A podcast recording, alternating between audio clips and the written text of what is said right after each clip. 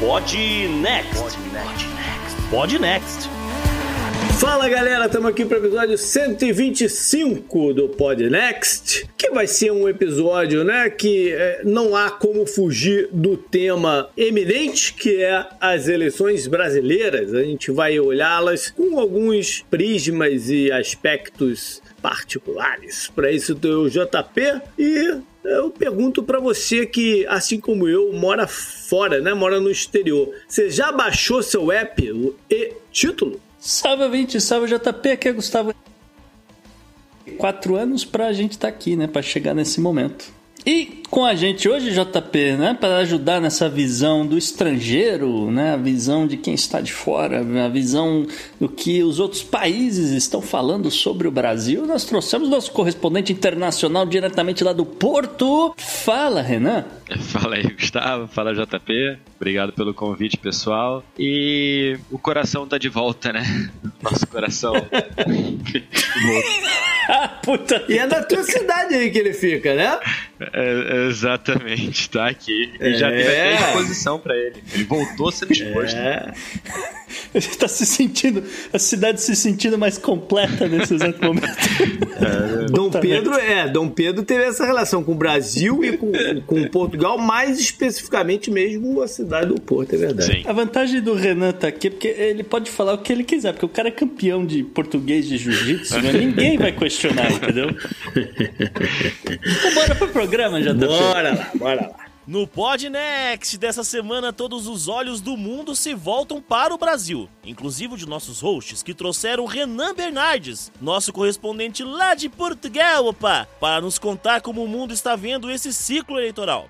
A personalidade da semana acabou sofrendo uma mudança no último minuto depois do discurso histórico do presidente colombiano na ONU. O bizarro vem do Canadá, ora pois. E no meio ambiente tem mais eleições e. Ah, não, pera. Eles conversaram sobre amebas de verdade. É, eu, eu, não, eu não entendi, me confundi, gente. Tudo isso além, é claro, da agenda da semana e da dica cultural. Assinantes do Podnext Confidencial ainda terão acesso a estatísticas sobre a visão da regulamentação do aborto nos Estados Unidos. Mais escândalos da pandemia no follow-up. No Good Vibes, golfinhos da Indonésia e um Florida Man. Uh, diferente, digamos. E aí, Bora pro programa?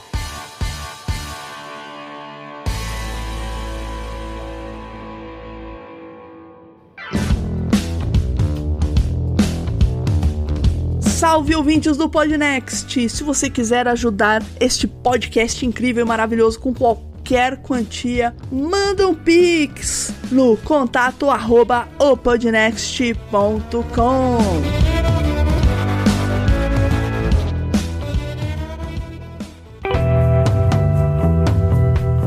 assunto quente da semana. Bom, então é isso. Chegou a hora, o programa vai pro ar no domingo para segunda, vai estar tá faltando menos de uma semana para o primeiro turno, ao menos, que define a eleição brasileira presidencial, governadores, e senadores, deputados federais e estaduais. É bom não esquecer isso, né? Às vezes a gente fica muito voltado para a eleição presidencial. A gente aqui é um programa que a gente considera um programa de geopolítica. Então, acho que, acho que é interessante dar uma passada por esse aspecto, né? Como o resto do mundo está vendo as eleições brasileiras e onde que, de repente, um, um, um interesse é, particular daquele lugar pode estar tá mais tendendo a torcer, torcer não é o termo, né? Mas está na expectativa de vitória de um lado ou do outro. E eu estou falando bem assim de um lado ou do outro porque não, terceiro, não existe outra opção são duas, são duas opções, são dois lados. Aí no final a gente vai dar aqui, né, algumas observações, algumas curiosidades, algumas coisas que passam pela nossa cabeça relativa a, essa, a esse processo eleitoral. Então, Gustavo, quer começar por onde? Quer começar pela Europa, já que o Renan, a gente tem a presença ilustre do Renan aí? É, eu acho que é justo, eu acho que é justo. O Renan falou que tem muita gente em Portugal falando sobre muita coisa acontecendo no Brasil. Então, Renan, o que que tá falando aí, cara? Que a gente tá preocupado, eu fiquei até preocupado. pois é, Gustavo. Na verdade é o seguinte, Portugal, é, historicamente, a mídia portuguesa, os portugueses se importam muito com o que acontece no Brasil. O que está acontecendo no Brasil é notícia aqui, a cultura brasileira é consumida aqui, então você tem músicas brasileiras tocando aqui de formas, sei lá, ininterruptas na rádio, você tem artistas brasileiros constantemente aqui fazendo shows, o Rock in Rio, enfim, tinha a presença da Ivete Sangalo todo ano, tem até umas brincadeiras que a Ivete Sangalo estava em qualquer show aqui, netinho, enfim. Então Portugal historicamente consome muito aquilo que vem do Brasil, aquilo que, que sai do Brasil como cultura, como política, obviamente, e como todo o resto. E com a situação atual do Brasil, Portugal, cara, na verdade com a situação atual do Brasil e portanto portuguesa, porque primeiro que Portugal está com cada vez mais brasileiro, né? O hum. que faz, na verdade, eu acho que cada vez mais brasileiro está por aí, né? Não só é. Portugal. É. Estados Unidos, Irlanda. I know your pain. Eu sei o que você é, quer dizer. É que, é que o volume migratório para Portugal foi muito forte, né? Já teve seu pico Acho que eu tive notícia que muita gente voltou, mas o, o, o volume de gente que foi para Portugal é, foi, foi, foi, bem grande. Eu acho que isso impacta, sim, como eles enxergam o processo eleitoral brasileiro. Sim, você tem aqui em Portugal, eu vi manifestações, é, por exemplo, aqui o dia 25 de abril é, é, o dia da comemoração da democracia, quando acabou a ditadura salazarista e tudo. Cara, esse dia é muito importante. Eu vejo muita gente na rua. E eu já vi dias aqui de manifestação brasileira sobre o que acontece acontece no Brasil, porra, uma magnitude similar, assim. Um pouco uhum. menos, mas assim, similar já é já é assustador, né? Tanto de brasileiro na rua na época de, de impeachment da Dilma ou de fora Temer e depois com Bolsonaro, cara. Então, assim, uhum. a política é muito viva, a política brasileira é muito viva aqui. E eu até acho importante a gente separar em três prismas, porque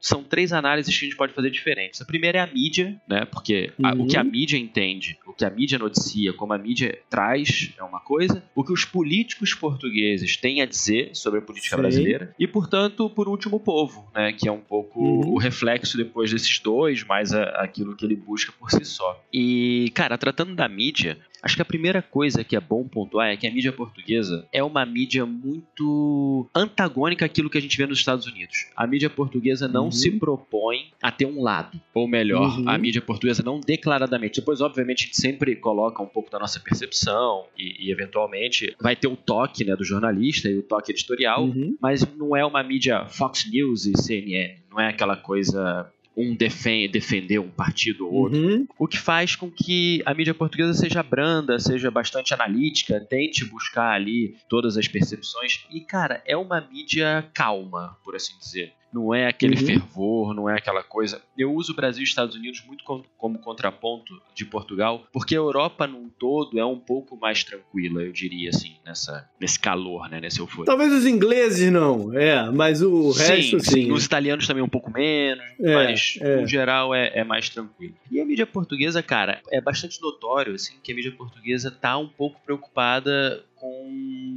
o Bolsonaro. Hum, uhum. Em que sentido? Em alguns. Por exemplo, quando a mídia portuguesa tem uma preocupação, eu não vou te dizer do Bolsonaro ganhar. Eu acho que isso acaba por reboque ser. Mas a mídia portuguesa tem uma preocupação de o Bolsonaro vai respeitar a democracia? O Bolsonaro vai se acalmar se ganhar? Porque depois, assim, as chances, pelo que chega para a mídia portuguesa, é que é bem diminuta a chance do Bolsonaro ganhar. Então, hum. também não se cogita muito o que ele vai fazer se ganhar, mas sim como ele vai agir se perder. E quando o Bolsonaro deu a entrevista na Globo, aqui em Portugal passaram muitos cortes da, da entrevista entrevista, muitos pedaços, e eles reforçavam muito, até foi capa da, da SIC, que uhum. era Bolsonaro promete respeitar o resultado das urnas. Já com aquele Bolsonaro declara que vai respeitar o resultado que for, aquela coisa. Saiu em dois, três jornais diferentes, em SIC, CNN, RTP, que era aquela coisa assim, nós não queremos um Trump no Brasil, sabe? Aquela coisa caótica, aquele incitando uma espécie de revolução se ele não ganhar.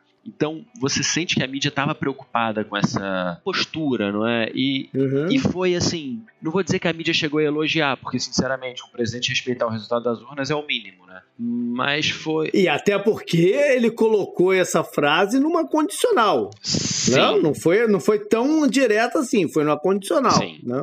Renan, quando você diz mídias, você está dizendo mídias tanto de direita, de esquerda, de centro, mais a política, menos a política, mais parcial, menos parcial? Que, pois, é que... pois é, Gustavo, porque aqui você tem alguns veículos que inclinam, digamos assim, para a direita, como Observador por exemplo, que é um sim, portal. Sim, é. Você tem veículos que inclinam um pouco mais para a esquerda, como público. Sim, os dois. Portal Luz é muito bom também. Eu não sei se eles são meio de centro, não sei. É, então, aí que tá. Depois tem certos veículos que não ficam muito claros. E depois você tem é. algumas editorias ali que fazem um pouco mais para cá ou para lá. Isso, eu já notei. Pois, mas acaba que você tem você não tem isso com muita clareza. Isso explica até que os jornais depois, tanto o observador, vamos já que eu dei o exemplo aqui, ou quanto o público, é parecido, é similar, porque depois é uma análise ali um pouco mais, digamos assim, pragmática, um pouco mais fora daquele uhum. contexto, até porque também há, apesar de ser um país que se interessa muito pela política brasileira, há um afastamento, há uma... É, não está acontecendo dentro de Portugal, como, por exemplo,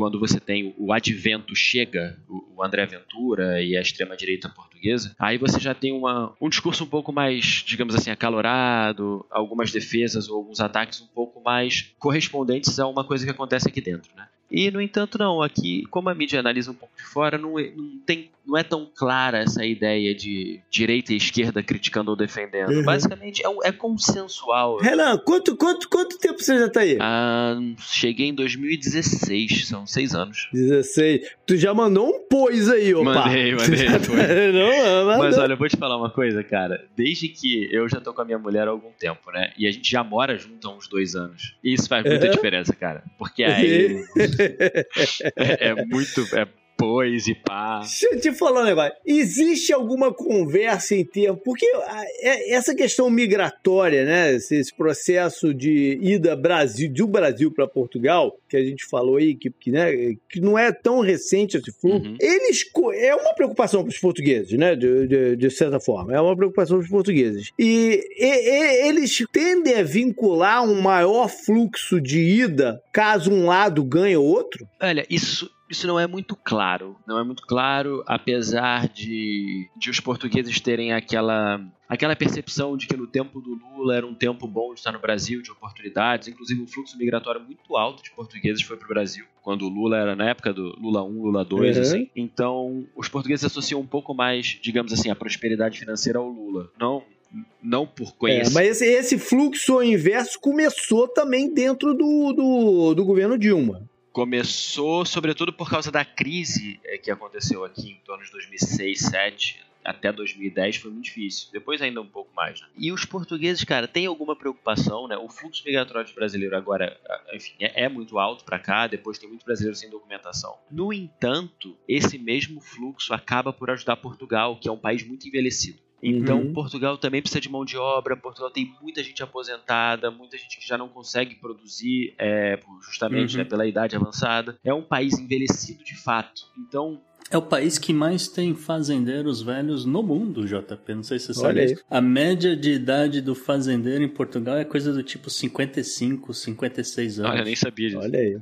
É, não, é tipo. Eu Pra fazer um trabalho pesado. Eu já fui fazendeiro. Não fazendeiro, mas eu já tive terras produtivas em Portugal, pá. É mesmo? Sabia? Olha aí. É, lá na região do meu pai, que quer dizer, meu, eu, né? O meu, o meu pai herdou lá do pai dele um pedaço lá de uva, né? Videira. Uhum. Uhum. Mas ele repassou pros irmãos dele depois lá e tal. Sim, a minha sogra é a mesma coisa, ela tem umas, é. umas coisas de, de, azeite, de azeite e tudo. E hum. eu me lembro muito bem, quando eu tive lá, eu tinha 12 anos de idade, a gente chegou no verão. E a gente. O, primeiro fim de semana que a gente chegou lá foi o da colheita da batata. Aí foi a galera toda pra um campo lá, com enxada, não sei o quê, colher a batata. A gente botava nos sacões Olha e levou aí. lá pra casa do meu avô. Eu lembro muito bem disso, cara. É. Lembro muito bem disso. Mandei o JP plantar batata. É, não, eu não plantei, eu colhi. Eu colhi, colhi eu não batata, plantei, então colhi. Tá mas olha só, cara, só pra fechar um pouco Portugal, não sei se você tem alguma outra coisa ainda pra falar, mas eu acho importante só dar um toque no, no, no relacionamento do presidente português. Boa, eu tinha isso também aqui. Aham. É, então fale um pouquinho, porque a gente teve é, é, esse, esse encontro dele recente com, com o Lula Uhum. e ele também esteve aqui no Brasil, no, no bicentenário da independência Sim, agora, sim. né? Como é que foi essa, essa passagem dele? Assim, o Marcelo,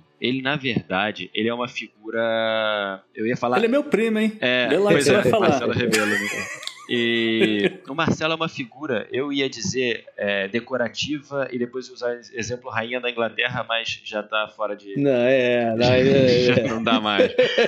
É, é, porque a presidência em Portugal não tem o seu peso. Tem, tem o seu peso Sim. justamente né, da- das boas relações e tudo, dado que aqui é o parlamento, então o primeiro-ministro e os partidos Uhum. aqui têm mais força. O presidente, no entanto, tem justamente essa função de relações. E, cara, o Marcelo é um cara muito safo, muito antigo, é catedrático, é advogado e aquilo. E ele foi pro Brasil justamente cumprir o papel oficial do presidente e tudo. Aham. Só que o Bolsonaro, isso deu aqui, deu notícia e ficou até pegou muito mal pro Brasil para as relações, muita crítica que o Bolsonaro, quando soube que o Marcelo ia se encontrar com o Lula, que tinham agendado isso fora da, Aham. ele simplesmente fechou ali pro bolso pro, pro Marcelo. Ficou com ciúme. É, ficou, ficou enciumado, ficou, se sentiu traído, por assim dizer.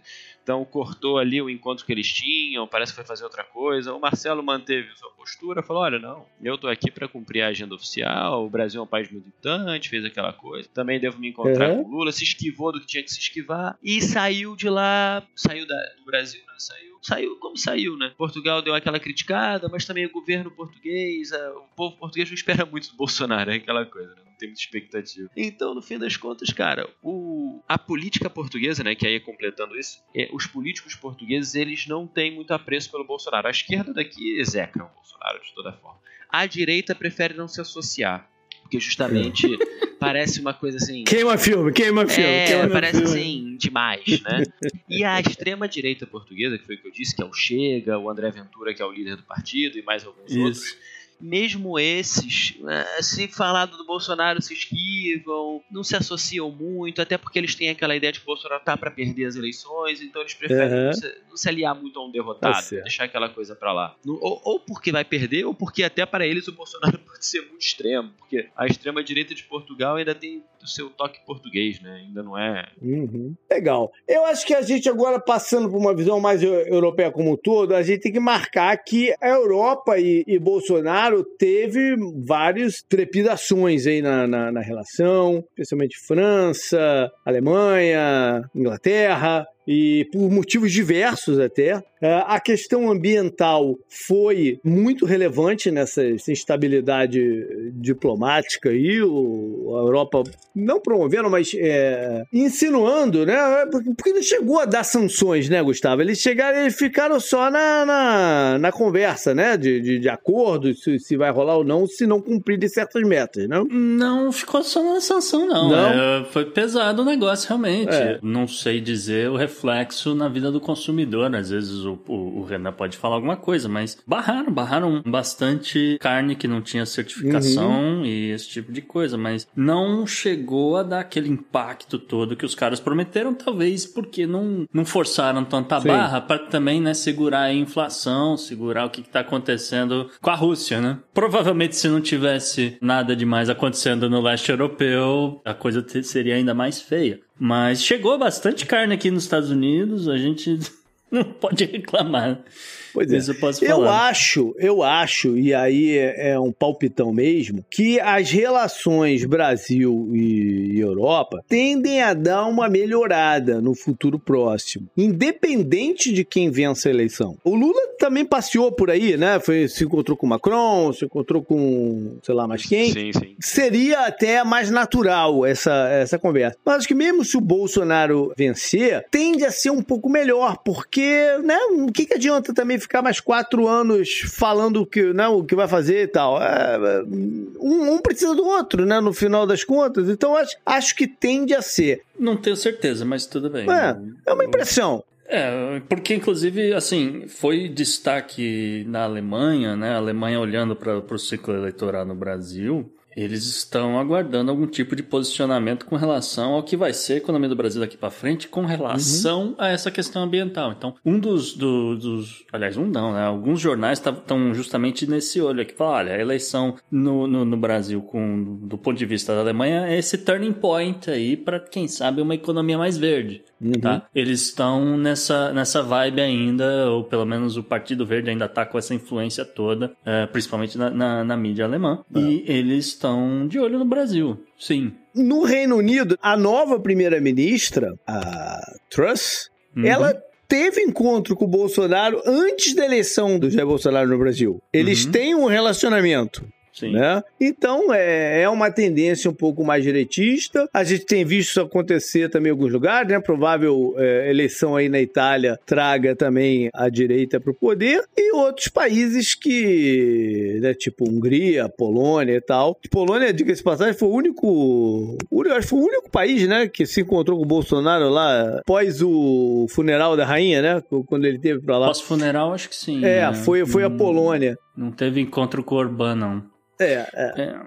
O destaque que vem da Itália, né? Itália que nesse momento uhum. também passa por uma eleição que vai ser muito complicada. O Fratelli de Itália tem tudo para ser um tipo levar de lavada a maioria e formar um governo e colocar a Giorgia Meloni de, de primeira-ministra. Fratelli d'Italia, que é um rebrand do Partido Nacionalista, que foi do partido do Mussolini. O partido é exatamente as mesmas cadeiras, etc. Tá? O destaque que eu, eu achei assim na, dos jornais, etc., era com relação à presença de candidatos in, eh, nativos, né? Nativos eh, brasileiros, na, uhum. ao, pelo menos ao legislativo. Né? Eu achei isso curioso porque não, eu não li muito inclusive na própria mídia brasileira, mas pode ser que eu tenha me perdido aí no meio do caminho. Mas com relação à formação do parlamento do Brasil, então é, ah, o destaque, sim. o destaque dos jornais italianos era a presença de pelo menos 181 candidatos que seriam nativos, seriam né, indígenas. E uh, o que seria assim 36% a mais do que uh, nas eleições em 2018. Então tem aí uma renovação e muito mais do que uma, uma renovação, tem aqui uma, uma representação muito significativa se a gente levar em conta a perseguição, a invasão de terras, exploração de ouro, os assassinatos de nativos que ocorreram desde 2018. Então achei curioso que a Itália destacar isso, porque e aí eu faço o contraste com o Fratelli d'Italia, né? Porque a bandeira principal do Fratelli d'Italia é com relação a uma certa perseguição a minorias, a maioria imigrantes, claro, porque você não tem uhum. nativos, não tem índio na Itália, né? Mas seria uma perseguição de minorias. Você não tem tantos candidatos de minorias nesse, ciclo eleitoral italiano. É, Erdogan, eu não sei é, a que ponto também ele quer se vincular, já que ele tem uma eleição complicada uh, num futuro próximo aí também, né?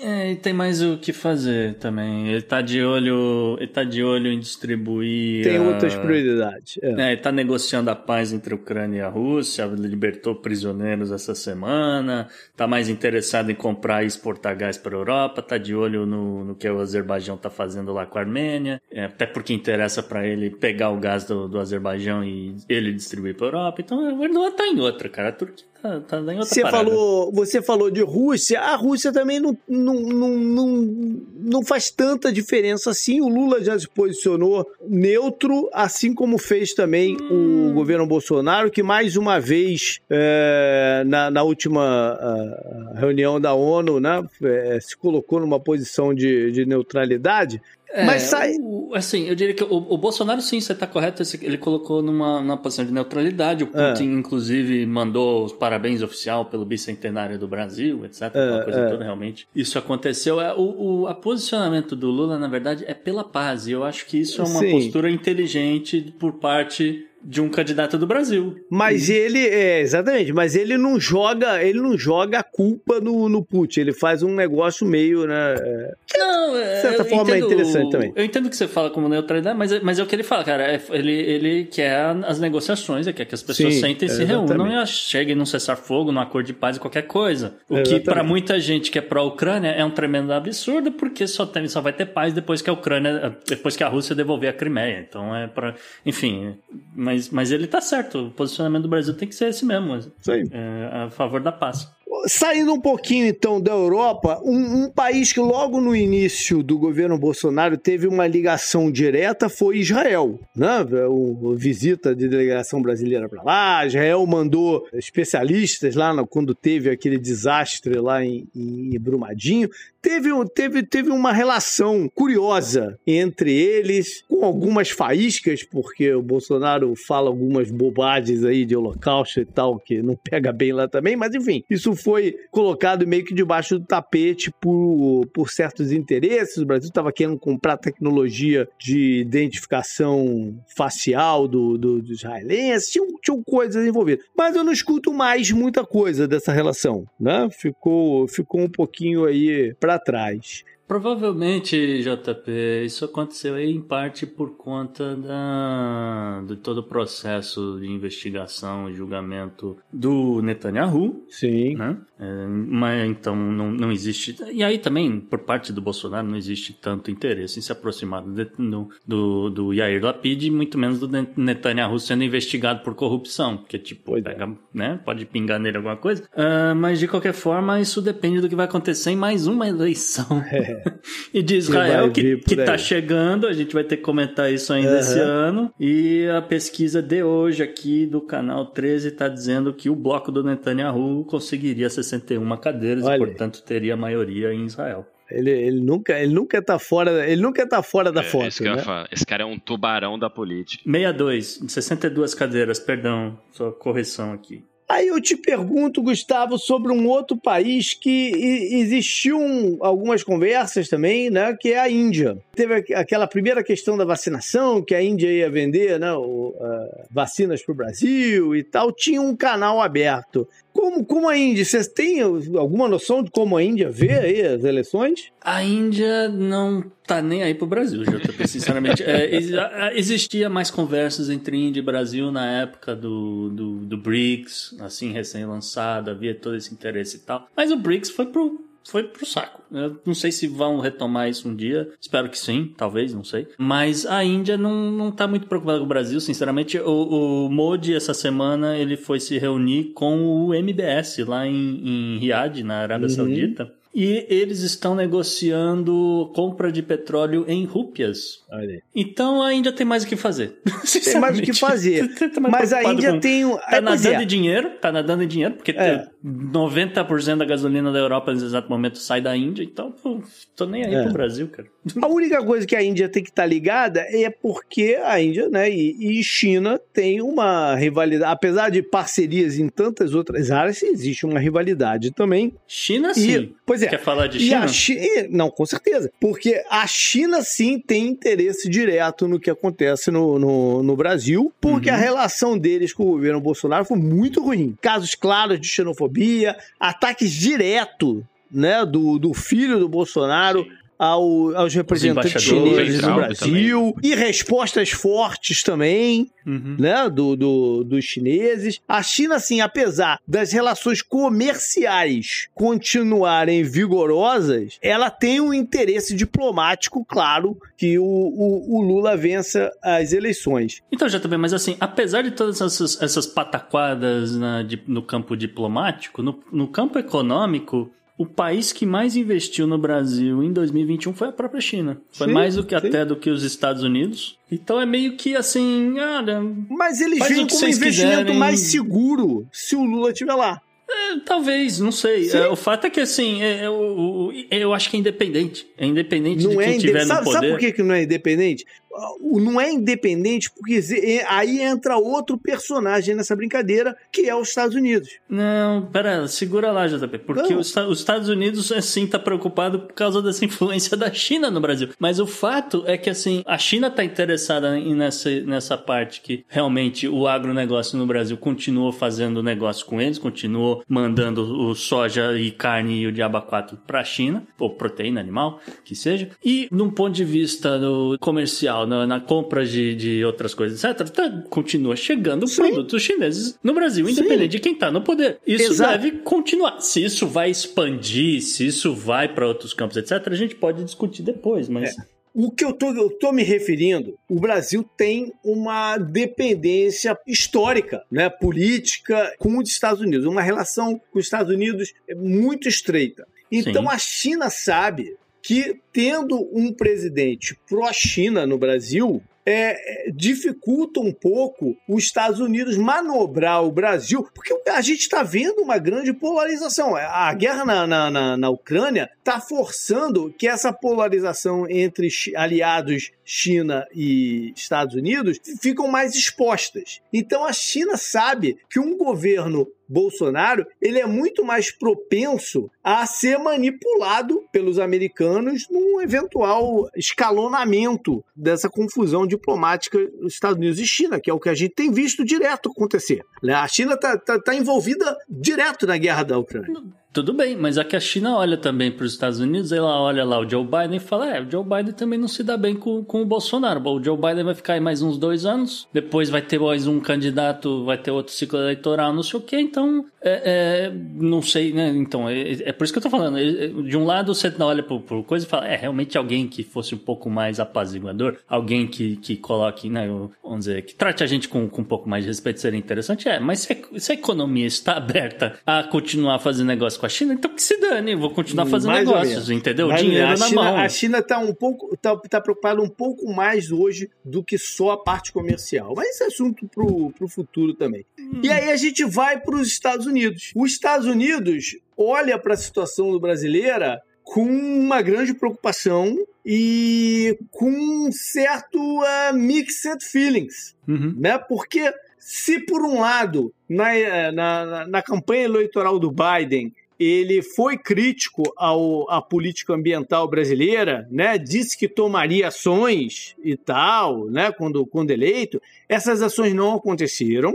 É, não fez nada. Não aconteceram. A embaixadora, e... nova embaixadora do, do, dos Estados Unidos em Brasília também falou grosso ali um dia e depois nunca mais falou nada. Exato. Então não, não aconteceram. Os Estados Unidos vê com preocupação uma reaproximação do Brasil com a China via Lula, mas ao mesmo, ou seja, em teoria, na teoria, era melhor Bolsonaro. Só que existe um lado do Partido Democrata que não concorda, né? É, a gente já a gente fala muito desses tensionamentos dentro do Partido Democrata e o Biden precisa agradar todo mundo, né? De dentro do partido. Existe um lado do partido que é radicalmente contra as ações do Bolsonaro e, e, e na, na parte ambiental, parte social e tal, e principalmente pegaria muito mal para os Estados Unidos nesse momento apoiar um, um, um presidente no, no Brasil que faz tanta onda, né, tanta maré antidemocrática como os Estados Unidos. Afinal de contas, eles vêm da, do, do, processo do janeiro 6,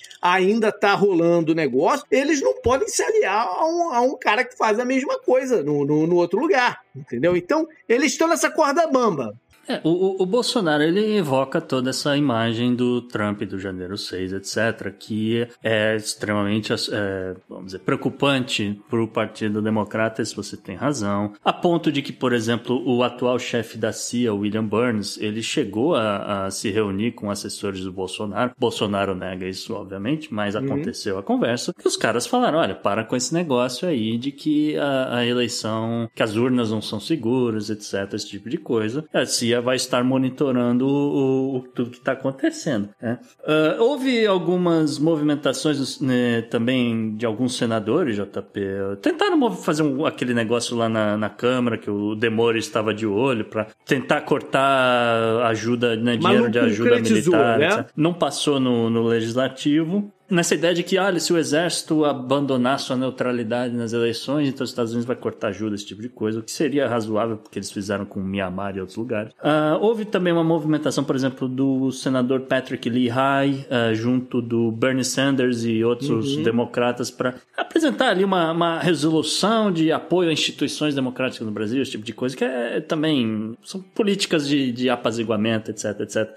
Um, Mas assim, é, se de certa forma você pensar que existe essa bandeira toda, vamos dizer, pró-meio ambiente dentro do Partido uh, Democrata, principalmente por conta de políticas econômicas que eles estão adotando aí para 2030, 2035, assim por diante, quem realmente poderia colocar algo em prática ou trazer de volta muitas das políticas que foram colocadas por Dilma Rousseff é justamente o Lula. E essas políticas pró-meio ambientes dentro do Brasil não interessam justamente a China. Uhum. Sim, mas por um outro lado, a gente sabe que, né, que toda a ideologia ambiental americana e tudo mais vai até o ponto que é, conflita com os interesses de suas corporações né, no, no, globalmente. Então. Por isso que é muito delicado esse posicionamento China, é, se der não sei o que, vai se aproximar da China, se der não sei o que lá, vai se aproximar dos Estados Unidos. Não, não é bem por aí, mas. Não, é, é no meio do caminho, mas. É uma, é.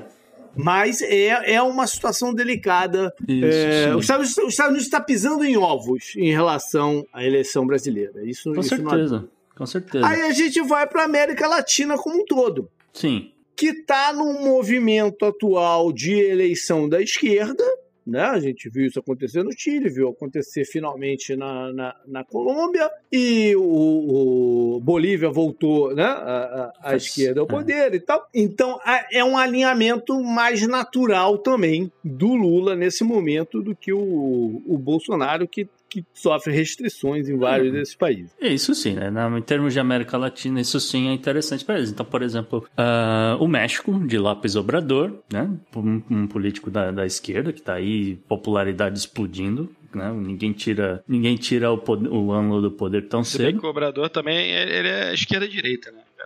Ele é bom em tudo. Eu diria que assim, 99. Não, não 90 é muito. Eu diria que 70%. 70%, 70% ele, ele seria de esquerda. Aí tem uns 30% que interessa para ele ganhar dinheiro. É, depende um pouco do vento, né? Depende um pouco do vento. É porque às vezes, é porque às vezes bate um vento sudeste, né? Às vezes bate um vento sudeste.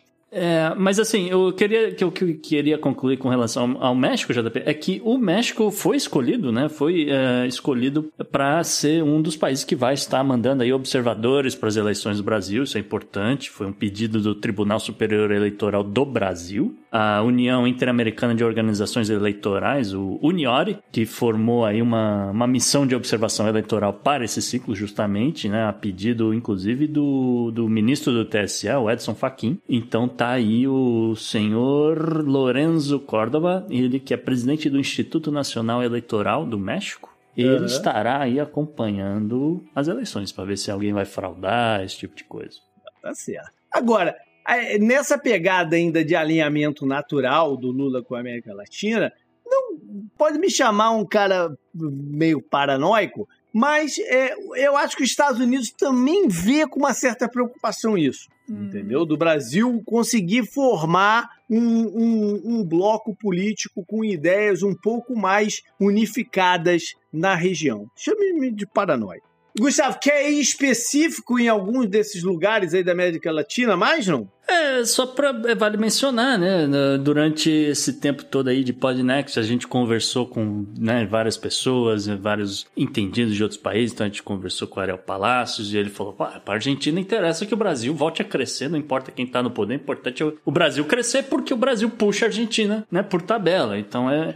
O Brasil puxa a América do Sul, né? Por tabela. É, lógico, também, é, sim. E, e, e, também, assim, muitas pessoas foram especialistas aí de ciências políticas na Argentina têm sido uh, entrevistados, as pessoas têm, têm esse tipo de, de curiosidade para saber oh, o que, que a Argentina pensa, o que, que a Argentina não pensa, e é mais ou menos tudo alinha aí para o que o Areal Palacios falou, mas uh, uh, principalmente, assim, com relação a retomar, retomar essas coisas que a gente, né, o BRICS, retomar o Mercosul, etc. Então, ele sim vem o, o Lula como um bom candidato, né, nesse sentido, porque teria aí essa coisa de, olha, comércio entre as pessoas, né, o prestígio internacional do Brasil, que é uma das bandeiras do Lula, seria algo assim que poderia voltar para uma aproximação entre países, etc., muito mais do que o olhar antiglobalista aí do, do Bolsonaro. Então, é, realmente, é, é, no, no, ponto de vista da Argentina, é esse. No ponto de vista do Chile, também já é outra vibe, né? Ou, né a gente conversou lá com, com o Guilherme Rosman, ele fala, cara, o o Chile vai crescer. Se o Brasil quiser ajudar, a gente faz negócios, né? Mas a princípio, tanto faz quem tá no poder no Brasil. O Chile tem seus próprios problemas nesse exato momento. Então é, tá, tá um pouco nessa, nessa vibe aí, América do Sul, no geral. Então, com isso, a gente deu uma percorrida geral pelo mundo, né? É, acho que agora vale a gente entrar em algumas observações específicas da eleição. Então, vamos lá tentar aí um panorama de como a gente vê a movimentação eleitoral brasileira. Acho que tem várias coisas interessantes aqui acontecendo. É, é reta final, uma semana para o primeiro turno, com uma perspectiva de possibilidade de ser a presidencial ser encerrada, né? Tá tudo em aberto ainda. A gente tem visto uma movimentação meio de última hora de pessoas que ou estavam neutras, né, ou estavam com outras afiliações declarando apoio ao Lula. A gente viu a reunião lá que estava o Meirelles. Hoje foi divulgado que pessoas de relevância, como ex-ministros, como Rubens Recupero e tal, estão declarando apoio também. Existe uma movimentação nesse sentido. A gente vai, vai, vai ter que estar. Tá, um assunto que me interessa muito é a questão das pesquisas, né? O, essa dificuldade hoje de você transformar o resultado das pesquisas no que acontece mesmo nas urnas, né? Tem variáveis novas em volta disso tudo, como por exemplo, a abstenção, né? O Brasil é um país que, em teoria, o voto é obrigatório. Mas isso é em teoria, porque na prática você não aparece para votar e quando você precisar mostrar alguma coisa, tu paga uma taxa lá de 3 reais e tá tudo certo. Uhum. Entendeu? Então é um voto obrigatório meio esquisito. Sim, só fazer um contraste rápido com essa relação à multa. O Chile, né, que a gente explica lá no outro Podnext, ele é, a eleição é voluntária, mas para fins uhum. de, de, eleição de referendo de nova constituição, a eleição seria obrigatória, JP, né? E vale. tinha multa. A multa era coisa do tipo 100 dólares para quem não aparecesse uhum. para votar, cara. Porra, aí foi é aí que você vê 13 né? milhões é. de pessoas aparecer para votar naquele é dia. É diferente, é diferente. É pesado, então, cara. É, eu não sei o quanto que essas pesquisas conseguem levar isso em consideração por uhum. exemplo, né? E está tendo um, também um fenômeno muito interessante que eles estão, é, que você pode até puxar esse fenômeno já para é, a eleição passada. Eles estão chamando do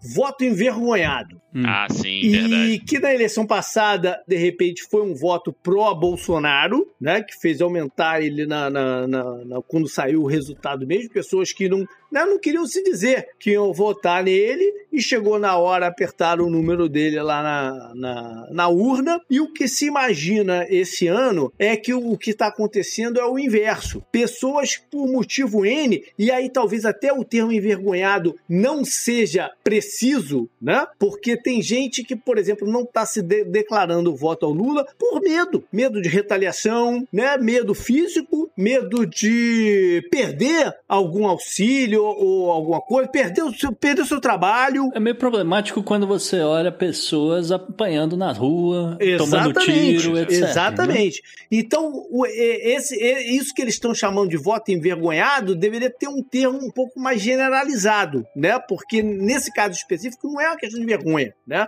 São outras questões. O que aconteceu, JP, sobre isso até foi uma foi a Genial Quest, foi uma, uma empresa que conduziu esse experimento. Sim. É um experimento que tem algumas, algumas estudos em Harvard, se eu não me engano, ou alguma é, universidade americana conceituada. Porque essa empresa, quando começou a fazer essa pesquisa, eles estavam interessados em descobrir os votos envergonhados no Bolsonaro. E eles acabaram descobrindo uhum. que os votos estão mesmo no Lula. Olha aí. Essa é a questão, porque até a empresa, quando foi, ela foi naquela 35 pro Bolsonaro, acho que são 35%, né? Me parece pouco. Mais ou menos uhum. Deixa eu dar uma olhada nisso aqui. E eles descobriram que o envergonhado tá no Lula. E é por isso que muitas vezes a gente vê a manifestação do Bolsonaro enche, a do Lula, sei lá, não tem ninguém. Porque as pessoas que vão votar no Lula não apoiam uhum. o Lula. Elas estão é, desesperadas com o Bolsonaro. E é por isso que o, o uhum. essa coisa desse voto envergonhado saiu. Eles começaram pesquisando se tinha pro Bolsonaro e acabaram descobrindo que tinha pro Lula. E a isso, Renan, isso leva a um outro problema. Porque você tem eleição no legislativo ao mesmo tempo. E aí você vai ter coisas esdrúxulas do tipo você retirou o presidente, só que o, o novo presidente não tem condição de governar porque o legislativo tá tá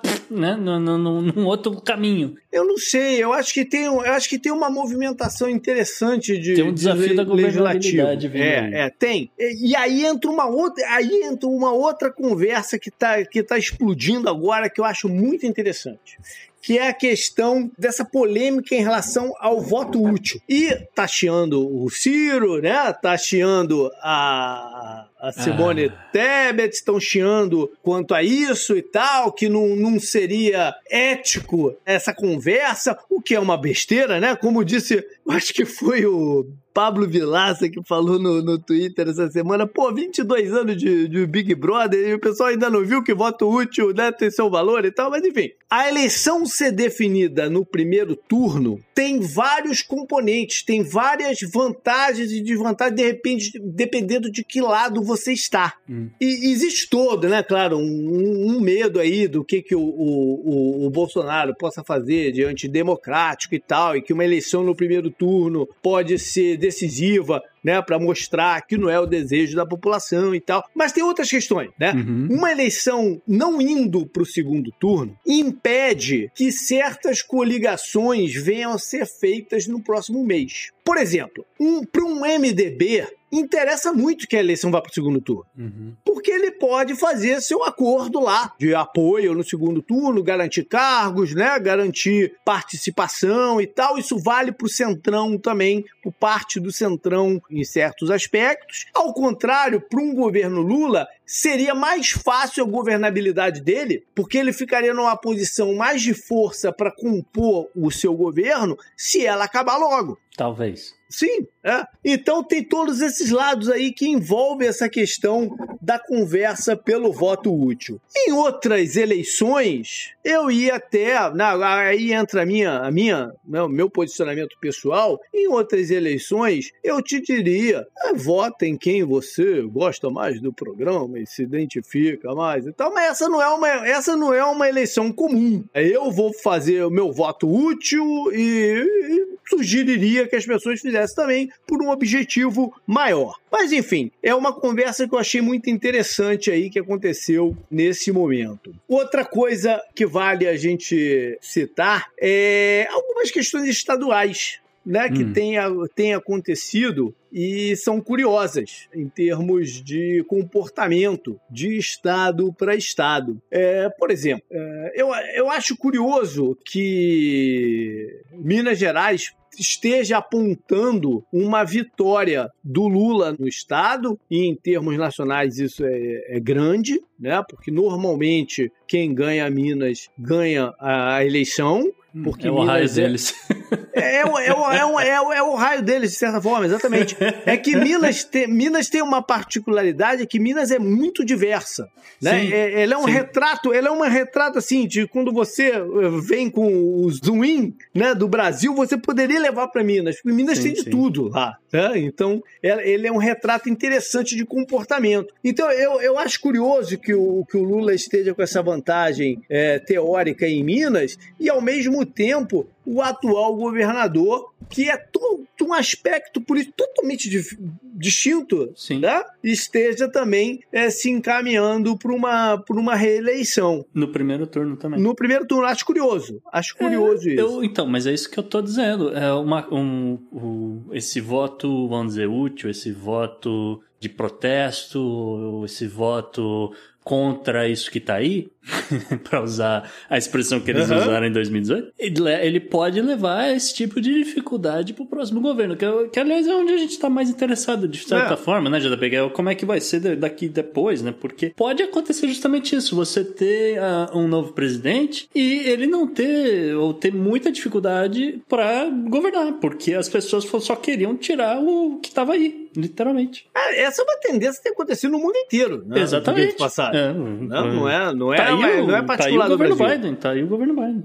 O governo Biden e vários outros, né? o alemão, então, então, são vários que estão passando por esse momento. É, São Paulo tem uma tendência de emparelhamento aí, né? O Haddad é levemente favorito. O candidato que seria o candidato, entre aspas, bolsonarista, né? Tá, tá numa, num, num momento de queda lá, mas aí tem motivos N envolvendo essa, essa uhum. queda também. Teve uma pataquada hoje em relação a onde é que ele vota, quem não sabe onde é que ele vota, quem ele é do Rio, não conhece São Paulo. Existe toda uma questão aí envolvendo o, o candidato deles, mas é interessante ver esse, essa coligação do Lula com Alckmin, o quanto que ela mexe na costura política do Estado, já que o Alckmin é muito forte no interior de São Paulo, né? o, o onde o Lula não tinha tanta adesão assim. É, o Lula era mais capital e o PT é mais capital. O interior ele não tem penetração. Tem o caso específico do Rio de Janeiro,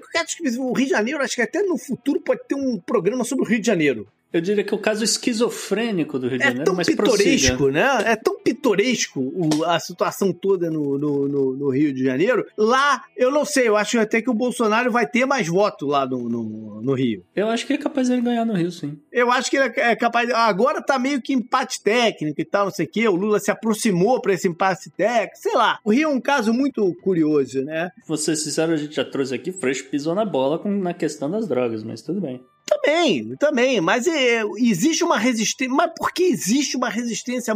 O Rio de Janeiro hoje é um lugar altamente reacionário. Altamente reacionário. Então eu acho que ele, ele, ele falou isso para porque, como já existe uma histórica desconfiança dele, né? Ele de hum. repente não, não foi nesse tema para tentar não, não, não, elevar isso, entendeu? É, mas até aí o Beto Hurk é um cara que é abertamente contra armas, querendo desarmar a população, e o cara ainda consegue, né, falando abertamente disso, e o cara ainda consegue 47, 48% dos votos no Texas. Então, Sim, assim, mas, não, mas a gente já falou várias não vezes. Não é pouca sobre, coisa. É, não, mas a gente já falou várias vezes sobre isso, sobre uma mudança na demografia do Texas. É, né? mas já falou sobre isso. Mas, mesmo assim, JB, mesmo assim, cara, é, é, é, muita, é muito pesado, porque é uma coisa que é muito enraizada no, sim, no Estado. Sim, e sim. ele, mesmo ciente disso, ele falou: não, ele, ele foi até o fim naquilo que ele acreditava. Que eu acho que é isso que às vezes assusta é, as partes do falta. eleitorado, que é o cara que, olha, eu, eu acredito nisso aqui, nessa minha ideologia, nesses projetos aqui, é isso que eu vou tocar daqui para frente. Entendeu? E o cara foi nessa até o fim. Aí, de repente, o Fresh muda de posição, aí faltando um mês e pouco, né? Um pouco mais de um mês, mas enfim, das pessoas pessoas entendem o que eu quis dizer. O, o JP, se Minas Gerais é? é o zoom in do Brasil, o Rio de Janeiro é o zoom in do Mad Max, cara. Rio de Janeiro é uma maluquice inacreditável. É uma maluquice e, e é um lugar que, pô, é, é contra a percepção. Quando, quando você primeiro pensa no Rio, você pensa um, um lugar um pouco mais de cabeça arejada, cabeça mais pra frente. Mas não, o Rio de Janeiro hoje é um local extremamente reacionário. É, sim, é. Extremamente reacionário. Até por, por questão de, de migração interna do que aconteceu, né? Do, do, de saída das pessoas do Rio de Janeiro. Então tem muita coisa envolvida aí é, nesse ponto. É, tem um outro caso que esse, esse, esse é fenomenal, né? Que é o da Bahia. Ah, bom. Eu ia perguntar se você não ia falar é, da Bahia. O da Bahia tem que falar, cara, porque o, o candidato ACM Neto tem grande chance de perder justamente por toda essa pataquada de, se, de, de ter se declarado pardo. cara, esse. Ele tem chance real de perder Isso a parada. Foi inacreditável. Eu vi aqui, eu falei, o que, que aconteceu? Ele bronzeado. Não, e tudo né? que. E, tu, e todos os desdobramentos que estão tendo agora. Então, é uma situação, pô, das mais interessantes que tem acontecido né, nesse processo eleitoral é essa da Bahia. Sim. Eu acho que no sul do Brasil, que é pró-Bolsonaro, a gente pode ter alguma surpresa de uma votação no Lula um pouco mais elevada do que a gente imagina, por, por causa um pouco desse voto envergonhado em relação às pesquisas, especialmente Paraná. Pode ser que eu, eu acho que o Bolsonaro ainda vai ter mais votos lá. Também. Mas não, não a distância tão grande como se imagina. Em Santa Catarina, não. Santa Catarina é de rodão. Mas no, no, Paraná, de repente, seja um pouquinho mais encostado isso daí. Eu acho que a gente tem que falar também da, da Câmara, né? Você trouxe aquela notícia lá, né, do, do pessoal da Itália comentando sobre um aumento do, do possível, né? Eu acho que, de um modo geral, a gente tende a ter um aumento de participação percentual de deputados mulheres. Eu acho que a gente gente tende a ter um aumento percentual de deputados pretos, entendeu? É um movimento que está ganhando consistência no Brasil, esse do, ente do entendimento da representatividade, que é um ponto que a gente vem tocando aqui desde o início do Podneck. Eu acho que ele está começando a ganhar um, um, um certo corpo no Brasil. Eu não estou dizendo que vai ser maioria, eu estou dizendo que vai ter, deve ter um aumento percentual nessas representações e que é muito interessante. A gente sempre fala sobre isso.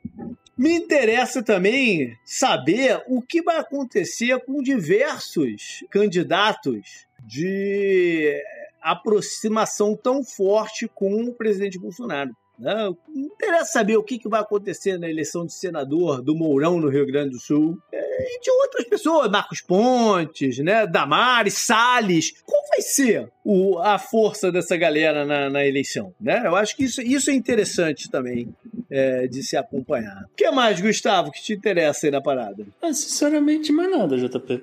Aí, Renan. eu, eu Fallout, eu tô esperando o Fallout, só é, isso. É, cara como a gente falou, tem um, um, um aumento do número de candidatos é, é, que é aí considerável, né? Que foi até destaque no jornal italiano, como eu falei, uhum. de é, nativos é, brasileiros. E pra ver se alguém vai ser eleito de fato, né? Porque não adianta nada você ter uma eleição com muito candidato, esse tipo de coisa, e nenhum deles ter força. Não sei se é o caso, mas é, uhum. é, por isso que eu tô, eu, eu tô mais interessado em ver no que, que vai acontecer. Renan! É isso aí, siga o relator. É esperar. Falta uma semana, cara. Tá chegando. Falta uma semana para de repente a gente já se ver livre de uma certa galera aí, ou não. Não. Né? Postergar aí um pouquinho aí mais. É, é capaz é... de. E o pior é capaz de ficar ainda mais barulhento, viu, JP? É. já dizia. Já dizia lá o, a casa dos Greyjoy lá no Game of Thrones, o que uhum. tá morto nunca, tá, nunca morre.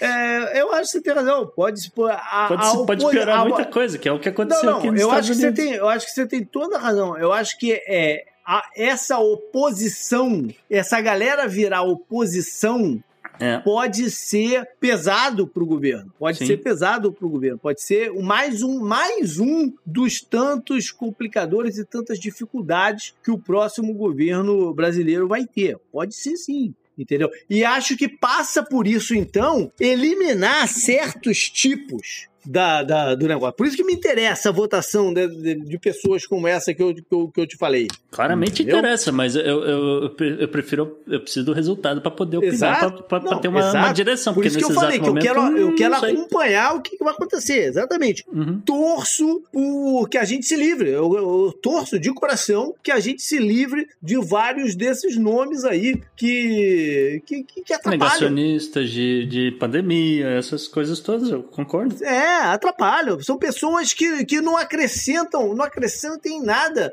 no crescimento, no desenvolvimento social, no desenvolvimento do país, não acrescentam em nada. Sim, né? é, mas é, tem, pra... tem vários deles que já estão inelegíveis até, né? que, que, que aconteceu nesse, nesses últimos dois meses aí de de campanha se tornaram inelegíveis. É o caso do cara lá do Rio, né? O estuprador e tal, o, uhum. e, e, outros que, que vieram a se tornar inelegíveis aí nesse, nesse, nesse momento. Gente que agride repórter. Exato. Né? Exato. Essas exato, que exato. a gente Se a gente pudesse se livrar dessa galera. Por isso que eu continuo dizendo: olhe bem o seu candidato ao Congresso, Câmara e, e Senado, né? Tente fazer esse balanço. Esse cara, o estilo dele, as ideias que eu ouvi dele e tal, me representam, representam o que de fato né, é, interessam a, a, a, minha vida.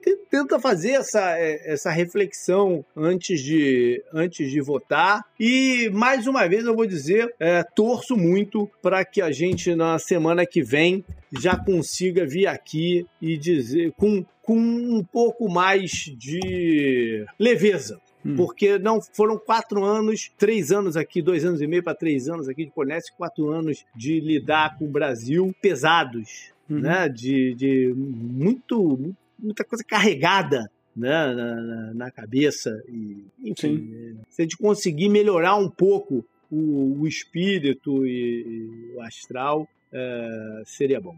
Up next. Up next. Up next.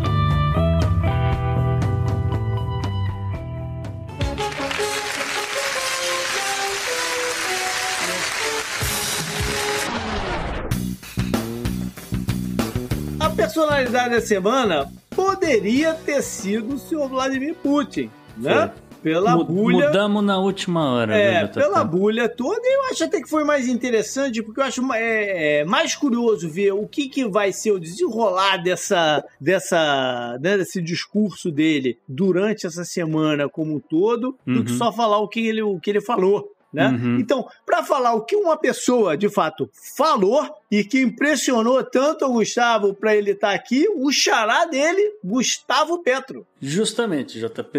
O Gustavo Petro fez o seu discurso aí da Assembleia Geral na ONU e não gerou repercussão, né? Primeiro chamou atenção por causa disso, não gerou a repercussão que eu achei que fosse gerar, porque o conteúdo é excelente, é, é, assim, emocionante de certa forma o cara falar o que ele falou, né? Já chegamos lá. Mas, assim, o que surpreende, porque quem fez uso do discurso dele, na verdade, eu, né, que eu imaginava que, olha, a mídia brasileira, alguém vai citar esse negócio. Mas não, quem fez uso do discurso dele foi justamente a galera eh, reaça, né? A galera reaça começou a circular o discurso do cara pelas. Tá pela- vendo que vem por aí, nesse estilo assim? Exatamente. Olha É. só que absurdo a esquerda tomando conta da América do Sul, etc, etc. É uma versão é uma, é uma visão muito míope da parada, né? Não, não é que é só minha. É um tiro no pé. Porque ah, se você.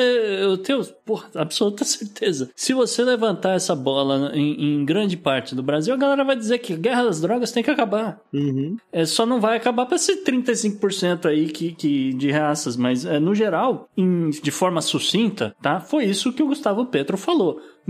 A, guerra às drogas não faz sentido, as guerras às drogas é um fracasso, a guerra às drogas tem que acabar. A gente tá perdendo tempo, a gente tá perdendo dinheiro e a gente tá perdendo capital humano. Pessoas estão morrendo, pessoas estão sendo presas e ah, né, nada acontece. Não, não importa que seja na, na, na Colômbia, porque eu estou aqui falando da Colômbia, não importa que seja no Brasil, nos Estados Unidos ou em qualquer outro lugar no mundo, a guerra às drogas tem que acabar. Tá? Essa foi a primeira parte que ele- do, do, do principal ah, tópico que ele aborda Uhum. no, no discurso histórico dele, talvez um dos maiores discursos e assim impactantes na Assembleia da ONU histórico, talvez, não sei. Uhum. É, então, primeiro lugar, ele falou disso. Segundo lugar, ele puxa justamente a bandeira da ecologia, que ele fala: olha só, todo mundo aqui tá falando aí de projetos né, de, de ecologia, de melhorar o meio ambiente, disso, daquilo. Mas eu queria falar da Colômbia, porque na Colômbia, por conta de guerras drogas, vocês vêm, vão lá na- no meio da floresta, vocês tocam fogo no- na floresta porque tem a, a planta de coca ali no meio, vocês vêm, Uhum. joga glifosato e outros venenos na floresta e aí ainda polui rio e o diabo a quatro. Tudo em nome de um moralismo sem sentido, né? Isso, não, então ele, ele vai, ent- ent- entende como ele, ele vai ramificando a Aham. coisa. Você co- parte da guerra às drogas e olha, você não consegue ter uma agenda verde, se você continua combatendo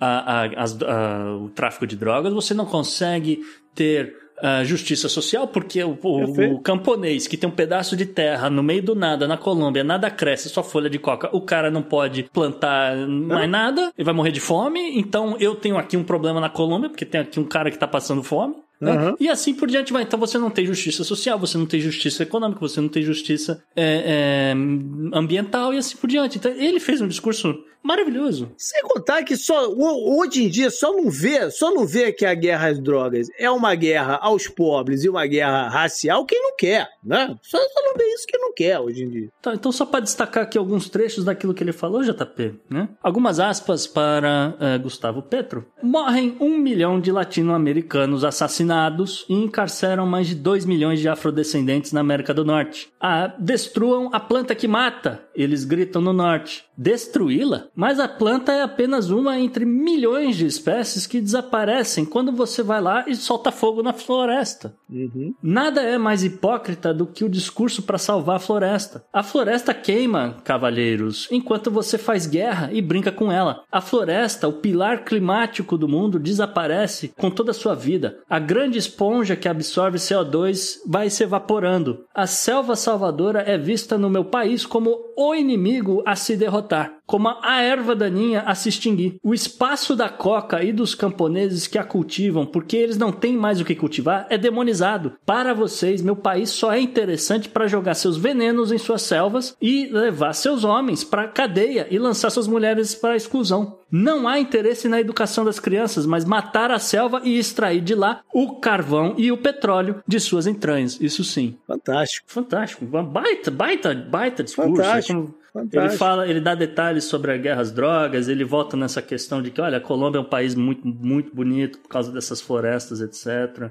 E ah, tem mais um trecho que ele fala, é, que ele começa a citar guerras que estão acontecendo pelo mundo. Então ele cita Ucrânia, ele cita Iraque, Síria, Líbia, né? Porque ele fala, ah, são, Uhum. são guerras. ah, por quê? Porque tem guerra. Tem guerra por causa de petróleo, por causa de gás, por causa de carvão e assim por diante, né? Então, mais uma aspas aqui, que é essa curtinha. As guerras servem de desculpas para não atuar contra a crise climática. As guerras demonstram o quão dependentes são os países daquilo que vai acabar com a espécie humana. Então, assim, o cara foi na ferida, JP. Num, num, assim. E ainda termina.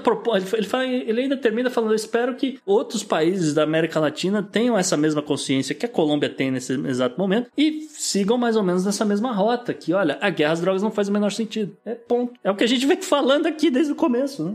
Eu, eu, eu disse isso no começo do ano, que a eleição na, na, na Colômbia era uma das principais desse ano. E ainda bem né, que a gente tem esse novo ar vindo de lá. Espero que ele seja consistente, porque Sim. falando de América Latina, a gente nunca sabe o que, que outros interesses podem entrar aí em jogo né, Uhum. e, e mudar cenários. Sim. Então, é, espero que, que isso ocorra. Fazer, fazer discurso da ONU, né, realmente é um- uma coisa fácil. Eu quero que ele coloque isso em prática, tudo que não ele estou falou. nem falando porque- dele especificamente, não. Estou falando de outras forças que possam agir Ah, né, ne- ne- nesses locais e Uhum. tal. Espero que isso. E que reverbere né, esse discurso Uhum. para outros lugares. A gente sabe Hum. que a repercussão aqui nos Estados Unidos vai ser próxima de zero. Ah, foi zero. É, Hum. na, é, na Europa, de certa forma também, porque, enfim, ninguém, ninguém, ninguém quer ouvir certas coisas, né? É, eu tava pronto pra falar do Putin aqui É, hoje, é. eu só fiquei sabendo realmente do discurso do cara, porque foi um jornal do Panamá, que é um, um jornal extremamente reaça, mas que cobre a América Latina, então tem esse Uhum. valor, e os caras estavam falando do discurso dele, e aí eu falei, porra, peraí, então deixa eu ver o que, que ele falou aí, que chamou a atenção desses malucos. E eu olhei e falei, caramba, que baita discurso, porque finalmente alguém teve a coragem de falar esse negócio. Algo que, por exemplo, eu esperava que o Joe Biden tomasse uma atitude nesse sentido. A gente né? falou isso, né? A quando gente ele falou foi, isso, quando ele assumiu. Naquele programa, acho que o primeiro do ano passado. Pode né? ser, é. É, é, o que esperar do governo Biden? Eu acho que ele vai né, se ter uma- um posicionamento diferente com relação a drogas, esse tipo de coisa, mas nada, zero. Nada, Pelo nada. contrário, ele, ele recrudesceu ainda mais a situação. Então, enfim, é, é, fica aí, eu tiro meu chapéu pro xará Gustavo Petro e a ver, a ver se ele bota isso aí em prática já. Isso aí, up next. Up next.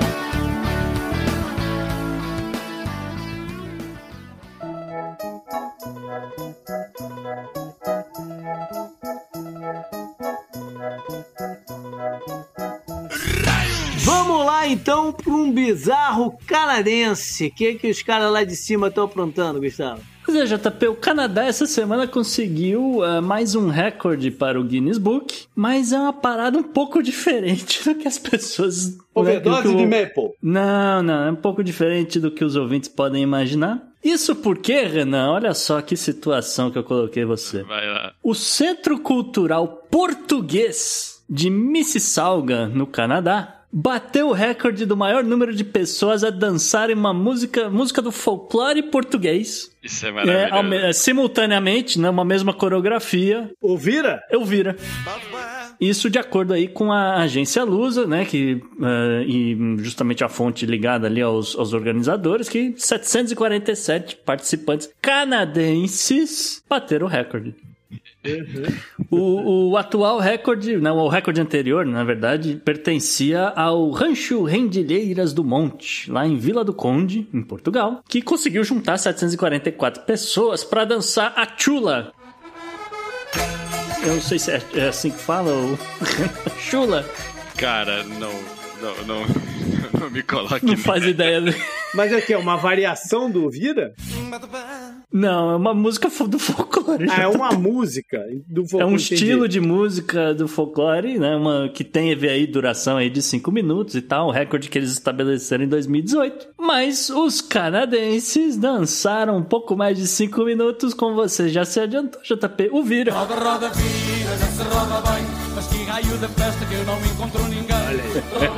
Ao som de Roberto Leal. Olha, agora eu vou fazer uma pergunta. Vocês já tentaram dançar ou vir aí em algum momento, cara? Com certeza, eu sou português, eu sou, porra, minha, minha, minha origem é toda. Inclusive, o Roberto Leal é meu primo. Ah, pronto. É, Distante, um pouco distante, mas é meu primo. Ele era sobrinho da minha bisavó. isso é sério? É sério? Caramba. O sobrenome dele é Fernandes, que era o sobrenome da minha bisavó. Tá. Eu não conheci pessoalmente, mas ele era, Ah. ele era, ele é um primo distante, vamos dizer assim, de verdade. Boa. Peraí. Voltando aqui para a notícia, o coreógrafo do Centro Cultural Português de Mississauga, o senhor Andrew de Camara, provavelmente tem aí uma raiz portuguesa aí na, no- no- na família dele, é justamente um dos principais é, organizadores aí da- dessa iniciativa, disse que ficou muito emocionado ao realizar esse sonho, né, que enfim se tornou realidade, aquela coisa toda. É, aspas para ele, é difícil de explicar agora. É, no princípio, quando eu tive essa ideia, as pessoas diziam-me que eu era maluco, mas tudo é possível quando você acredita em algo. Agora pensamos aqui, ah, após bater um recorde do Guinness, qual vai ser o próximo desafio, né? E o responsável ah, justamente agradeceu ainda, né, a todas as comunidades envolvidas nesse projeto, que é também por uma boa causa, viu, JB? A iniciativa denominada Dançar para Aqueles que Não Podem tinha como objetivo também angariar fundos e conscientizar pessoas com relação a problemas da sociedade mesmo, né? Uma coisa, um tipo de tributo a portadores de deficiência física e mental, né? Que tem problemas eh, no geral e não, não conseguem dançar, por exemplo, né? Uma música folclórica aí, etc. Então eles tinham essa ideia. Ah, os lucros do evento aí serão distribuídos pelo Luso Canadian Charitable Society, né? A Sociedade Luso-Canadense de Caridade. E para quem estranha isso ter acontecido no Canadá em específico, se eu não me engano, o Canadá é o segundo país com mais portugueses fora de Portugal, depois do Brasil. É, em números absolutos é possível, mas se você olhar Luxemburgo em proporção da população. Ah, sim. Luxemburgo eu falei no outro dia aqui. Né, eu Sim. falei Ah, aqui eu que eu tomei um susto ao saber. é, é, eu falei, é, eu tomei um susto ao saber a quantidade de portugueses que estão morando em, em É, Luxemburgo. mas sabe o que acontece, JP? Aqui, Ah. Portugal foi, é, por muito tempo, um país muito pobre aqui na Europa. Então, Aham. essa imigração, tanto que França também é muita gente lá, cara. Sim, sim. Eu tenho parentes, é, irmãos do meu pai que moram na É, França. eles, é, os portugueses saem daqui e fazem aquela imigração mesmo. É, Imigração, no caso, né? Vão lá, fazem dinheiro e Aham. voltam pra casa mesmo. Às vezes não, às vezes se Sim, estabelece, às né? Como se foi o estabelece. caso de, de dois irmãos do meu pai, que se estabeleceram na, na, na França e por lá ficaram. Sim, sim, de fato. Mas é aquela coisa, né? É aquela saída por, uma, por um mundo melhor, sabe? É, mas no Canadá é muita, muita gente. O número absoluto é, é imenso. Inclusive, eu conheço um português canadense casado com um amigo da Francisca. Bacana. Mas o Tucano confirmou pra gente que a função de Luxemburgo é essa ideia, é, é meio Delaware. Você vai lá, É. abre uma empresa, a empresa vai pagar os tributos dali, ela consegue operar na Europa Uhum. por causa dos acordos, não sei o que lá, e aí você paga menos, impo- menos impostos, né? Então Luxemburgo tem realmente essa Sim, vantagem. também é verdade. Ah, o Canadá não. O Canadá é outra parada, é um lugar frio, mas a galera aproveitou o verão e dançou o Vira. Up next.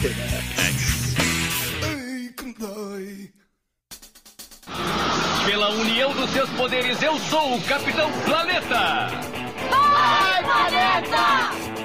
O meio ambiente, o Gustavo está trazendo um local que muito americano, e eu gosto de quando eles falam isso, costuma dizer que nada acontece, que é o estado do Nebraska. Mas o que aconteceu lá pra tu trazendo ele pra cá? Cara, por um acaso, eu conheço o Nebraska, tá? Só pra registro, eu já É, estive isso, lá. não, e- isso não quer dizer que seja movimentado, você conheceu o Nebraska? Não, eu, eu con- eu confesso também que não acontece nada a não ser quando tem jogo em, em Lincoln, né? Jogo do Nem universitário. isso, Marcos. Nem a Universidade do Nebraska é mais relevante. Nem Pois isso, é, Marcos. mas nem isso é mais relevante, você tem toda a razão. Mas, é, é, de certa forma, ainda é o, estado onde mora Warren Buffett, né? Mas tudo bem. Ah, mas por que, que a gente tá falando do Nebraska, né, JP? A gente tá falando do Nebraska porque ah, ocorreu no verão um- uma morte de uma criança que saiu muito, vamos dizer, saiu muito do que você imagina que vai acontecer num estado que não acontece porcaria nenhuma. Uhum. E essa criança morreu porque ela foi infectada com Naegleria fowleri, né? Mais conhecido como a ameba comedora de cérebros. E, infelizmente... Tava nadando num lago? Tava nadando num lago e, e essa ameba entra pelo nariz da, da criança. Quando a água tá com a temperatura muito elevada, né? É, ela tem exatamente isso. O que chamou a atenção nesse caso foi que essa ameba vive geralmente em água mais morna, água mais fresca, e ela hum, até aí, né? Não, não deveria estar num estado tão ao norte que Uhum. tem- é tão frio, Sim. né? É muito mais comum você ouvir falar dela aqui na Flórida. Na Flórida, no Alabama, no Mississippi. Tinha um menino que era filho de uma, de uma moça que trabalhava comigo, isso coisa de uns 10 anos atrás, que um amigo dele morreu com essa, com essa meba aqui na, em Orlando. É, é, é fatal, tá, gente? Eu já vou pulando aqui um pouco, mas é, se você pegar esse negócio, não tem o que fazer. É, você, putz, vai dar muita sorte se, se conseguir operar e remover. Mas, em- no geral, é 100% de morte. E assim, né, o caso ganha destaque nesse momento que a gente está falando aí de mudança climática, a gente está falando aí de aquecimento da te- das temperaturas, por né, coincidência você tem um, um aumento da temperatura nas lagoas e córregos e etc. E você vê aí uma proliferação dessas amebas em regiões dos Estados Unidos onde ela não é típica. Então, principalmente é, no que a gente está vendo esses casos, etc., no meio oeste. É, então, vamos dizer assim, um pouco, aliás, um pouco não, bem mais pro norte do que aqui na Flórida e, e pro lado oeste, novamente. E assim, né, com relação a esse parasita, ele se desenvolve, né, em, em- nessas águas com mais quente, então temperaturas acima de 30 graus, é, o que de certa forma é atípico pro, pro Nebraska. Você, não, você tem alguns dias, ou deveria ter apenas alguns dias ac- acima de 30 graus durante o verão, mas não é o que está acontecendo. E essa ameba pode tolerar temperaturas de até 46 graus, tá? Isso segundo os microbiologistas de plantão ah, que foram consultados aqui. Então, o senhor Charles Gerba, ele que é da Universidade do Arizona. E por que, né? Justamente porque que, como é que ele sabe que aguenta até 46 graus? Porque ele encontrou esse troço nativo no Arizona. É, e, obviamente, é, isso é um problema muito sério quando você tem né, um, um clima mais quente acontecendo. Então, a ameba acaba causando doença, é, a doença que, aliás, é conhecida como meningoencefalite amebiana primária. E ela, embora continua sendo raro, tá? Entre, vamos dizer, nos últimos 10 anos, aconteceram aí 31 casos nos Estados Unidos Uhum. dados do CDC. E, como eu falei, o caso só tem relevância, né, para o CDC, inclusive, porque são 31 casos e 31 morreram. Uhum. De acordo com o CDC, em 151 casos desde 1962, apenas quatro pessoas conseguiram ter algum sobreviver. Isso não quer dizer que elas conseguiram sobreviver sem nenhum tipo de sequela. Uhum. Uhum. Só pra, então, 151 em, em quase 40 anos, quatro conseguiram sobreviver. Tipo, é, é letal. Você não, você não quer pegar esse troço. Ponto. E aí, como você falou, né, a gente é, confirmou aqui, realmente é um, é um parasita que você vai encontrar no- nos estados do sul, então, é, mas, mas não é o que está acontecendo. É, um estudo de 2021 mostrou que, embora a taxa de fe- infecção não tenha alterado, essa ameba está se movendo dos estados do sul para essas, essas ah, áreas ao norte. E, inclusive, a ameba, JP, foi encontrada até em Minnesota, que é o Olha. Thousand Lakes State, né? Sim, a terra dos é, mil, mais de mil Minnesota lagos. É Canadá, é norte, norte mesmo, né? É, isso que eu ia dizer. Mais um pouco esse negócio cruza o, o rio e tá no Canadá, cara. É, do jeito que a coisa tá indo. Ahn, e, né, como a gente falou, os surtos são é, principalmente associados a, a pessoas que estavam nadando em lagos, não, não viram, não tinham aviso nenhum que, olha, pode ter algum parasita, alguma coisa, não, não nade no lago. Ah, e os surtos que foram observados também, né, como eu falei, no Arizona, etc.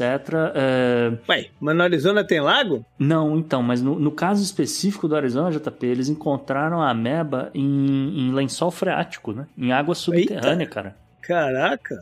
É. Então, ou seja, se tá no lençol freático, isso pode ter, tá in- indo pra Califórnia, por exemplo, Ah, é? pode estar indo pro, pro México Pra e assim por lugar, diante. é. É assustador, tá? É Ué, assustador. fala- você falou Arizona, peraí, peraí, Arizona, Arizona não, Arizona é um deserto. É, Male, Male por, tem, por tem falar em estado que de repente não deveria nem existir, o Arizona é, né?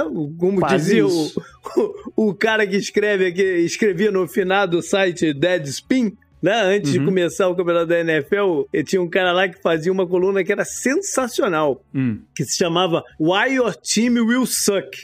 né? E ele sempre que foi escrevendo Arizona Cardinals, ele falava, para início de conversa, não deveria nem existir, né? Que o Arizona uhum. não é um estado, Arizona é passagem para Califórnia. Quase isso, realmente. uh, e assim, é, é, a gente tá falando de casos extremos, mas uh, já aconteceu de pessoas uh, serem contaminadas porque a própria água, a água que estava chegando nas torneiras, etc., estava contaminada. Então, Olha. sei lá, você tá um dia quente, a criança vai, pega uma mangueira Tomar aquele no banho quintal, de mangueira. É, é, aquele banho de mangueira. Ou você faz é. aquele slide, sacolé, que bota sim, aquele negócio sim, pra escorregar, sim, não sei o que, tem plástico, muito... É. é. Então, e aí acaba pegando um A água fica parada que... ali, putz. É, é entendeu? É, você fica nessa de caramba, e agora? Mas isso aqui só levanta aquela bola que a gente falou na semana passada também, né? Aquela coisa do, do descaso com questões de tratamento de água, por exemplo, no Mississippi. Uhum, uhum. Então vai saber se nesse exato momento não só tem água cor de café expresso na torneira, pode ter, um, pode ter uma parasita que come cérebro ali no meio. Porra, é... Estados Unidos está precisando parar um pouco e refletir. Up next. Up next.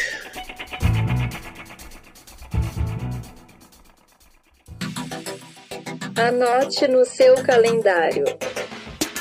E JP, o que, que você traz aí na agenda da semana? Vamos lá! E essa semana não tem só eleição brasileira. No dia 29 de setembro, lá no Kuwait, vai ter eleição parlamentar. O Congresso que foi dissolvido esse ano pelo príncipe da coroa, o Michel Alamad Al-Jaber Al-Sabah.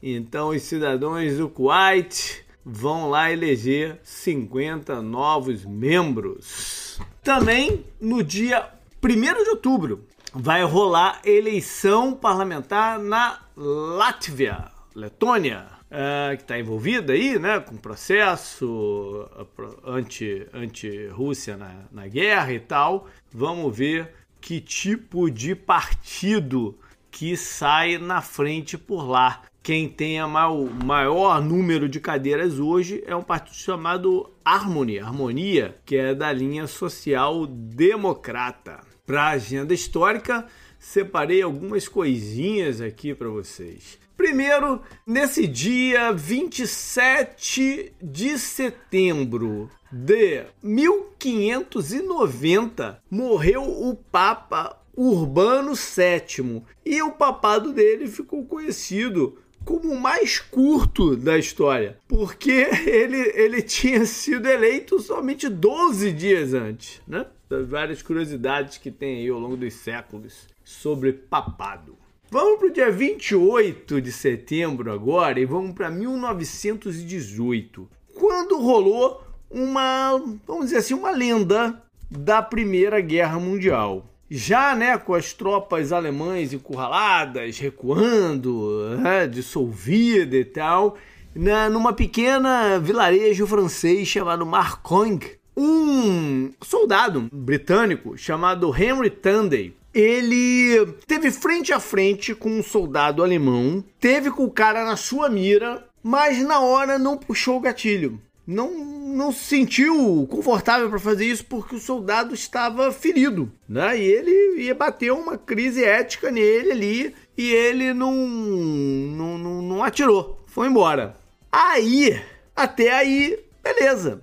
Só que muitos anos depois, o primeiro-ministro inglês, o Chamberlain, numa visita à Alemanha, ele foi até a residência do Hitler, uma residência na Baviera. E o Hitler tinha uma cópia de um uma pintura, uma tela era uma foto, era mais uma foto do que uma pintura, mas numa tela, é, mostrando um soldado inglês carregando um ferido em 1914, numa batalha lá e tal, não sei o que. E o Hitler virou pro Chamberlain e falou: Foi esse cara aqui salvou a minha vida uma vez. E aí eles foram fazer a ligação, era o mesmo soldado lá de 1918. Ou seja, ficou a lenda. É, ela não é comprovada, não, não, existe uma fonte que não seja essa conversa entre Hitler e o Chamberlain e o fato estranho do Hitler ter uma, aquela imagem na, na casa dele. Entendeu? É, é, isso é estranho. Então fica aí a lenda de que o Hitler, aos 29 anos, em 1918 poderia ter sido uma baixa da Primeira Guerra Mundial e a história do mundo teria sido muito diferente. Vamos então finalizar com setembro 29, 1789. Essa semana a gente né, se deparou aí com a, com a, notícia do Putin fazendo, uh, né, convocando reservistas para a guerra e tal. É, né, nessa data de setembro 29, né, pensando aí em formação de exércitos, foi quando os Estados Unidos criou o seu é, exército permanente, o exército oficial, né? já após a independência. E nesse dia, mil é, pessoas, né, entre soldados e oficiais, foram devidamente organizados nessa forma dentro do, do, exército americano, que hoje é o maior, que gasta mais dinheiro e que com seu né, poderio ofensivo atua tanto na geopolítica do mundo.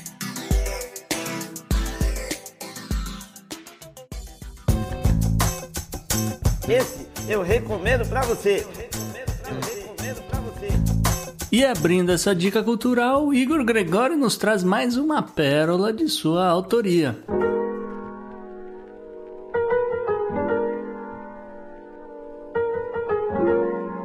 Olá, meu nome é Igor Gregório, sou um poeta paraibano que irá compartilhar aqui com vocês um poema. Mas antes, uma breve explicação. Observando nos jornais as informações diárias sobre a guerra da Ucrânia, em especial nestas últimas semanas em que a Rússia afirmou que intensificaria seu contingente militar e que cogita o uso de armas nucleares, me veio à mente um mote e posteriormente uma poesia. E o nome da poesia é A Ganância no Palco da Existência. E ela diz assim: Júlio César passou no Rubicão e jogou seu viver pela história. Nas facadas morreu a sua glória, e no sangue adentrou na escuridão. A república caiu na confusão. Toda Roma implorou paz e clemência. Mas tiranos vieram em consequência, pois na dor um império floresceu. Quando foi que o homem conheceu a ganância no palco da existência? Genghis Khan, um mongol conquistador, foi flagelo na China e redondezas. A muralha maior das fortalezas sucumbiu no punhal do ditador. Pela Ásia impôs o seu fervor, cavalgando e matando sem decência. Já nas portas da Rússia foi prudência, sustentando o império no apogeu. Quando foi que o homem conheceu a ganância no palco da existência? Na Alemanha, um fascista sanguinário provocou o holocausto do terror. Um agente do caos e do horror perpetrando o nazismo doutrinário.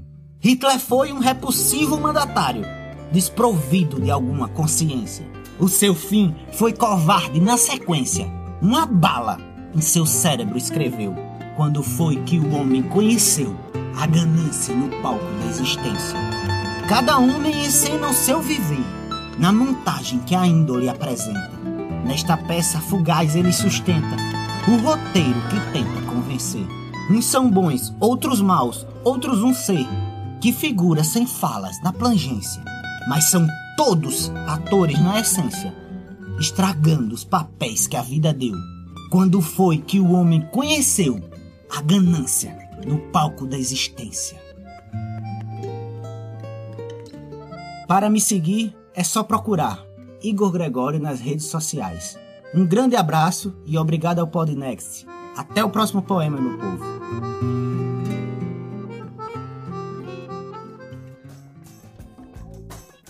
E Renan, você que é o convidado dessa semana, você que tem que dar a dica, cara. Então, qual a sua dica? Pô, cara, então, já que a gente falou aqui, já que na entrada eu aproveitei para falar sobre o coração de Dom Pedro e tudo mais, Lá eu vou ficar com uma dica que é um livro muito bacana, chamado Império à Deriva. É um livro de um, de um autor chamado Patrick Wickle. Ele é um inglês e o livro, cara, é uma visão até por grande parte britânica do que aconteceu ali na fuga do Império Português, né, quando eles mudaram para o Brasil. Ou seja, uhum. entre 1808 a 1821, Sim. basicamente, é quando eles tratam o livro. E ele é muito baseado nas cartas que o cônsul ou o embaixador na época inglês passava e mandava pro pessoal, cara, da Inglaterra. Então, assim, é muito bacana ver como como funcionou isso, né? Como eles viam essa o Império Português, a deriva, nesse caso quase. Tinha, tinha, tinha um, uma relação forte naquele momento entre Inglaterra sim, e Sim, Para Inglaterra foi muito né? bom. Depois do livro eles até citam isso que o Império tivesse mudado, a corte tivesse mudado direto pro Brasil, porque isso permitiu que eles cortassem o intermediário, né? Então os produtos que os ingleses uhum. já tinham mesmo do Brasil, né? O açúcar e tal, e que fosse a madeira e o ouro depois eventualmente,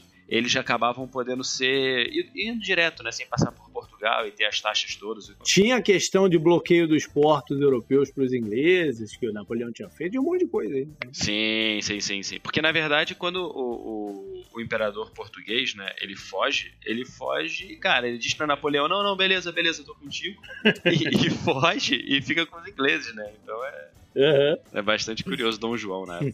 Bacana. Pera deriva, Exato. beleza. Bacana. Legal, galera. Foi isso então. Esse programa, né? Que não, não poderia ter sido diferente nesse momento. Vamos deixar a guerra na Rússia, outras coisas para um pouquinho mais à frente. E mande aí seus feedbacks, né? Sobre o que a gente falou, uh, quem concorda não, suas críticas, sugestões futuras também, é o que a gente pode, pode trazer aqui no programa. Pode ser pelo e-mail, para o contato arroba troca uma ideia também nas mídias sociais, no Twitter o meu direto JP underline Miguel, mas também tem o Gustavo no arroba Gu underline Rebel e o Podnext você segue no Twitter, no Instagram, arroba o Podnext, eu só buscando por Podnext, então rolando aí conteúdo exclusivo no Instagram, fiquem de olho. E Renan, onde as pessoas te encontram, cara, além de Porto, obviamente, em Porto, em Portugal. Aqui pelas ruas, né? Ou nos tatames. Não, olha, cara, pode ser. Renan, Renan vai ser contratado como guarda-costa pessoal do coração de Dom Pedro? Olha, não seria mal, cara. Ganhando bem, né? É, pessoal, o meu Twitter é @nanbernardes e no meu Instagram é renanbernardes10. Então, só seguir lá. Legal. Beleza. Valeu, galera. Até mais. Abraço, boa eleição, galera. Valeu, valeu.